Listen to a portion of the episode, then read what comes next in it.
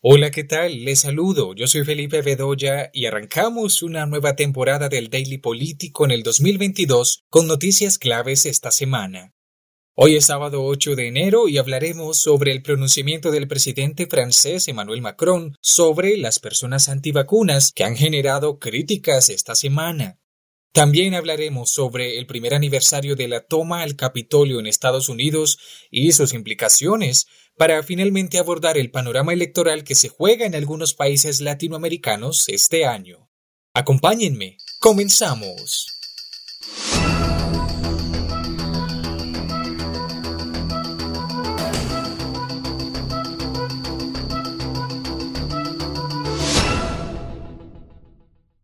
El presidente francés Emmanuel Macron ha confirmado en una entrevista su estrategia principal para combatir la pandemia del coronavirus. Vacunar, vacunar y vacunar, y hacerle la vida imposible a los no vacunados hasta que cambien de opinión, o, más literalmente, fastidiarles o joderles la vida a los que siguen resistiéndose a ponerse las dosis para protegerse y proteger a los demás.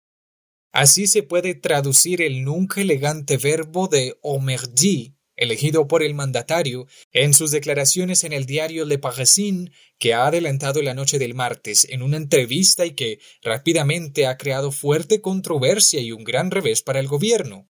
La sesión parlamentaria que discutía de emergencia la ley para aprobar el pasaporte de vacunación fue suspendida una vez más tras conocerse las controversias por las declaraciones del mandatario.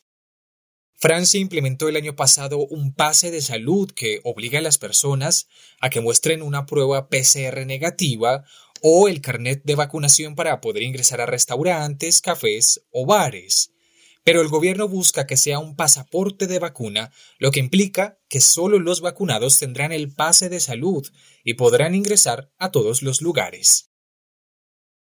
La Asamblea Nacional está discutiendo el proyecto de ley que, de aprobarse, entraría en vigor a partir del 15 de enero.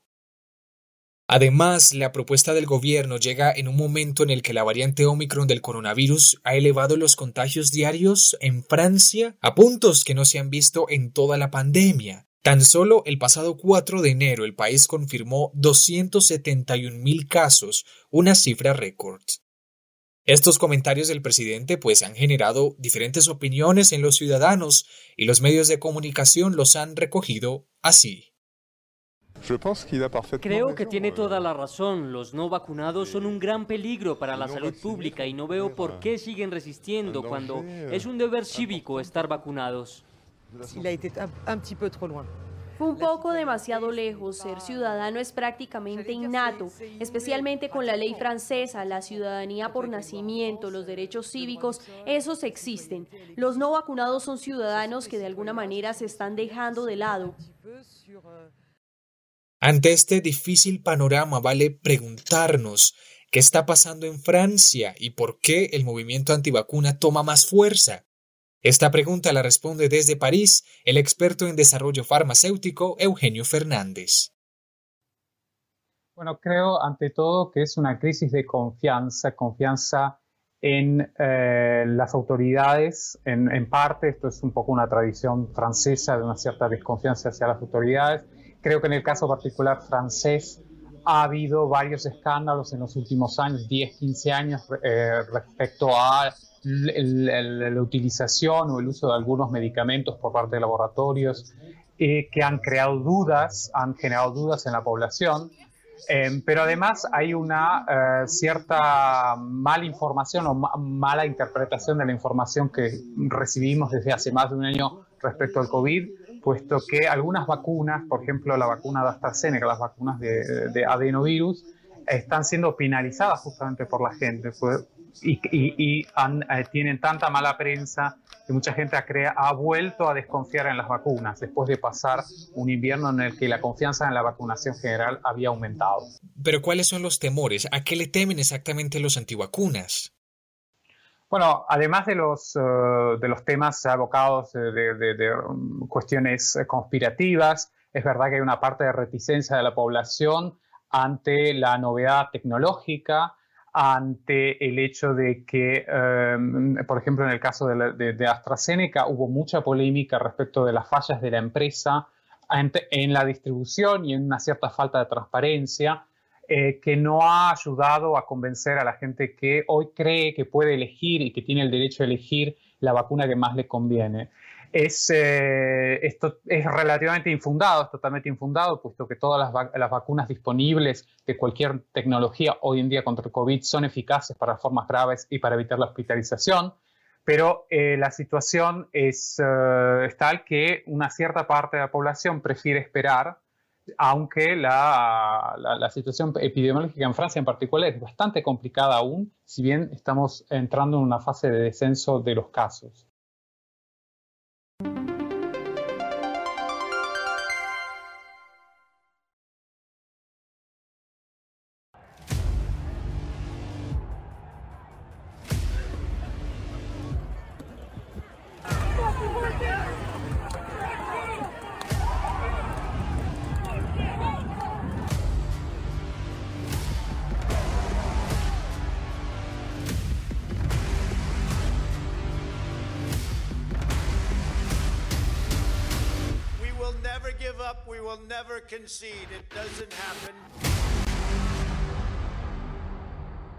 Se cumple un año desde que Estados Unidos fue escenario de uno de los episodios más llamativos que ha dejado tras de sí el 2021, el asalto de una excéntrica y violenta turba de simpatizantes del expresidente Donald Trump al corazón de su democracia, el Capitolio en Washington. Mientras los demócratas se afanan por recopilar pruebas que evidencien al menos las nulas intenciones del expresidente Trump por poner freno a unas protestas violentas que él mismo jaleó momentos antes y durante un discurso incendiario a las puertas de la Casa Blanca, los republicanos optan por centrar el debate en las infundidas acusaciones de fraude electoral para justificar así lo ocurrido aquel 6 de enero del 2021. Desde que comenzaron las investigaciones, más de 725 personas han sido acusadas por el Departamento de Justicia por su implicación en aquellos incidentes. Incluso algunos forman parte de peligrosas milicias de extrema derecha fuertemente armadas, mientras que el Comité Especial de la Cámara de Representantes ha tomado declaración a decenas de colaboradores de Trump. Por el momento, unas 165 personas se han declarado culpables de al menos algunos de los cargos de los que han sido imputados, mientras que 70 ya han recibido alguna condena, de las cuales 31 personas han sido encarceladas. Uno de los documentos de los más de 35.000 que ya tiene en su poder la Comisión es un plan estratégico de comunicación de 22 páginas facilitado por Bernard Kirek, antiguo comisionado de la Policía de Nueva York y amigo del otro abogado de Trump, Rodolfo Giuliani, con el que pretendía destapar supuestos casos de fraude electoral y educar e inspirar, es lo que aparece en el texto, a la opinión pública para que exijan a los congresistas a no reconocer el triunfo de Biden. En vísperas del aniversario de estos hechos, la comisión, con presencia de algunos republicanos, está a la espera de conocer si finalmente el Tribunal Supremo de Estados Unidos bloqueará, a petición de Trump, el acceso a los registros de las actividades y reuniones que tuvieron lugar aquellos días en la Casa Blanca. Mientras tanto, la Cámara de Representantes de Estados Unidos tenía previsto esta semana una serie de actos conmemorativos, entre ellos una vigilia y un minuto de silencio, seguido de un encuentro con historiadores en el que se preservará la narrativa de lo ocurrido y con varios congresistas relatando cómo vivieron aquellas horas. Y para analizarlo en el Daily Político hablamos con Rafael Cox, él es politólogo e investigador de la Universidad de Columbia y le preguntamos cuán responsable es el expresidente Trump de esta insurrección. Bueno, desde el punto de vista político, eh, Donald Trump es el responsable principal de la insurrección más grande que ha habido en Estados Unidos desde la guerra civil. Ahora, desde el punto de vista jurídico, todavía queda por ver el alcance de eh, la responsabilidad de Donald Trump.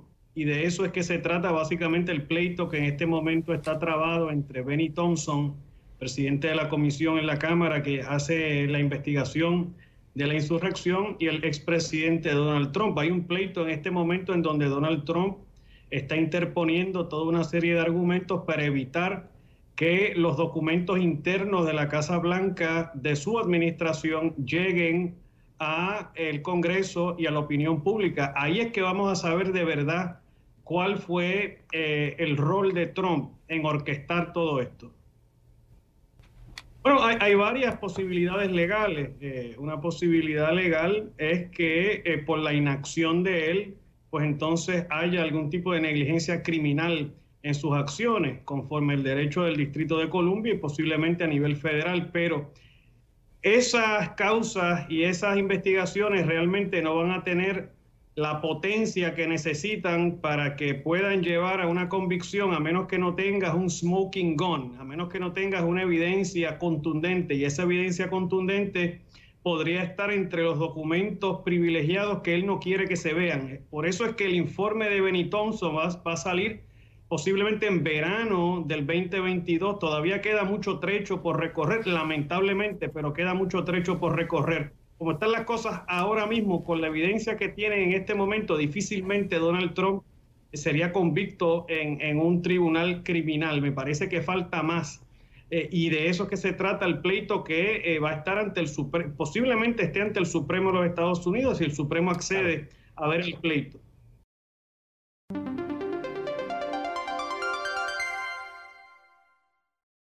Tras un 2021 marcado por numerosas elecciones en gran parte de la región, América Latina celebra este 2022 tres comicios presidenciales trascendentales en Costa Rica, Colombia y Brasil, en un difícil contexto marcado por la lenta recuperación tras la pandemia del COVID-19.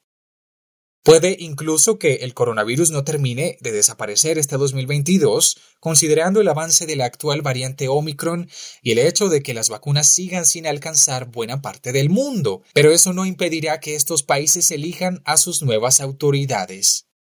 Costa Rica abrirá la temporada de elecciones en América Latina cuando celebre el 6 de febrero del 2022 sus elecciones generales. En esta ocasión se elegirá un nuevo presidente, dos vicepresidentes, 57 diputados de la Asamblea Legislativa, según el Tribunal Supremo Electoral, y pues están llamados a votar 3.500.000 costarricenses. Si ninguno de los candidatos a la presidencia obtiene más del 40% de los votos, se celebrará una segunda vuelta el 3 de abril con las dos listas más votadas y es que hasta el momento se han inscrito 24 candidaturas a la presidencia según el Tribunal Electoral. De acuerdo con una encuesta realizada en noviembre por el Centro de Investigación de Estudios Políticos de la Universidad de Costa Rica, los indecisos llegaban al 53%, por lo que aún es difícil tener una tendencia clara sobre quién podría reemplazar al presidente Carlos Alvarado Quesada. Pero las dos elecciones que concentrarán la atención en la región este año serán las de Colombia y Brasil, por orden de calendario. La primera vuelta de las presidenciales colombianas está marcada para el 29 de mayo, más de dos meses después de las legislativas que serán en marzo y la posible segunda vuelta para el 19 de junio. Con el telón de fondo de las enormes protestas callejeras del 2021 y varios retos económicos, la mayoría de las encuestas de intención de voto ponen al frente al izquierdista Gustavo Petro, un economista, exguerrillero y exalcalde de Bogotá que perdió el balotaje en el 2018 ante el actual presidente Iván Duque. El eventual triunfo de Petro marcaría algo inédito, la primera vez que un candidato de izquierda sea electo presidente de Colombia. Sin embargo, pues el país también podría eludir la polarización de izquierda y derecha que hubo en recientes elecciones latinoamericanas.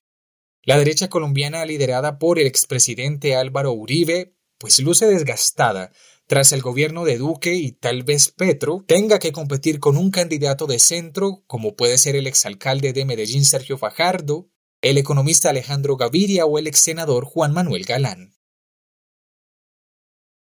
En cambio, todo indica que en Brasil irá en sus elecciones de octubre a un choque de polos entre el actual presidente de ultraderecha Jair Bolsonaro y el expresidente de izquierda Luis Ignacio Lula da Silva, absuelto de las condenas por corrupción que recibió. Tras las fuertes críticas a Bolsonaro por su respuesta a la pandemia o el débil desempeño económico de Brasil, Lula da Silva figura como claro favorito en los sondeos de voto para el 2 de octubre o para un balotaje contra el actual presidente el 30 de octubre. Una victoria de Lula da Silva en Brasil y de Petro en Colombia daría un nuevo impulso a la izquierda en América Latina, no solo por el peso relativo de estos países. Entre el 2020 y el 2021 ganaron candidatos de izquierda en la mayoría de las elecciones celebradas en la región. Luis Arce en Bolivia, Pedro Castillo en Perú, Xiomara Castro en Honduras y recientemente Gabriel Boric en Chile, aparte del caso especial de Nicaragua. Sin embargo, algunos analistas destacan que puede pronosticarse desde ahora una nueva marea rosa regional como la hubo en la primera década del siglo con las elecciones de varios gobiernos de izquierda que lograron consolidarse y ser reelectos. Y ante todo esto, ¿tienen realmente algo en común estas elecciones? Y se podría hablar de un viraje hacia la nueva marea rosa. Esta pregunta la responde el historiador y analista argentino Carlos Malmuth, investigador del Real Instituto Elcano desde Madrid. Para comenzar diría que hay dos grandes semejanzas. Por un lado, el morbo del giro a la izquierda, un tema que últimamente se viene eh, repitiendo prácticamente en cada elección. Va a girar este país a la izquierda, va a elegir un candidato a la izquierda los recientes casos de Chile y Honduras así lo, refuerzan. Y el segundo lugar es que todos estos comicios, los de Costa Rica, Colombia y Brasil, se van a decidir en segunda instancia, no solamente porque los tres sistemas electorales con, eh, contemplan la existencia de la segunda vuelta, sino que también hay una gran incertidumbre en torno a quién va a ser el candidato elegido, los dos candidatos más votados, y esto hace que, dada la dispersión de voto, ninguna, ninguno cumpla con los requisitos legales. Son los tres sistemas con balotaje, pero los tres con requisitos diferentes. Costa Rica, el más laxo quizás, exige que el candidato más votado supere el 40% de los votos para evitar la segunda vuelta. En Colombia es el 50% más uno de los votos válidos, es decir, descontados los nulos y blancos mientras que en Brasil es el 50% de los votos emitidos. Esto, sumado a la dispersión del voto, como decía antes, implica que en todos va a haber segunda vuelta y hasta que no esté contemplada la identidad de los dos candidatos que van a pasar a este balotaje, pues es imposible marcar una tendencia. ¿Por qué? Porque eh, hay que tener en cuenta que eh, el resto de los ciudadanos que no votó ni por uno ni por otro en, esa primera vuelta al final se van a inclinar por eh, aquel que le suponga una mayor proximidad o un menor rechazo.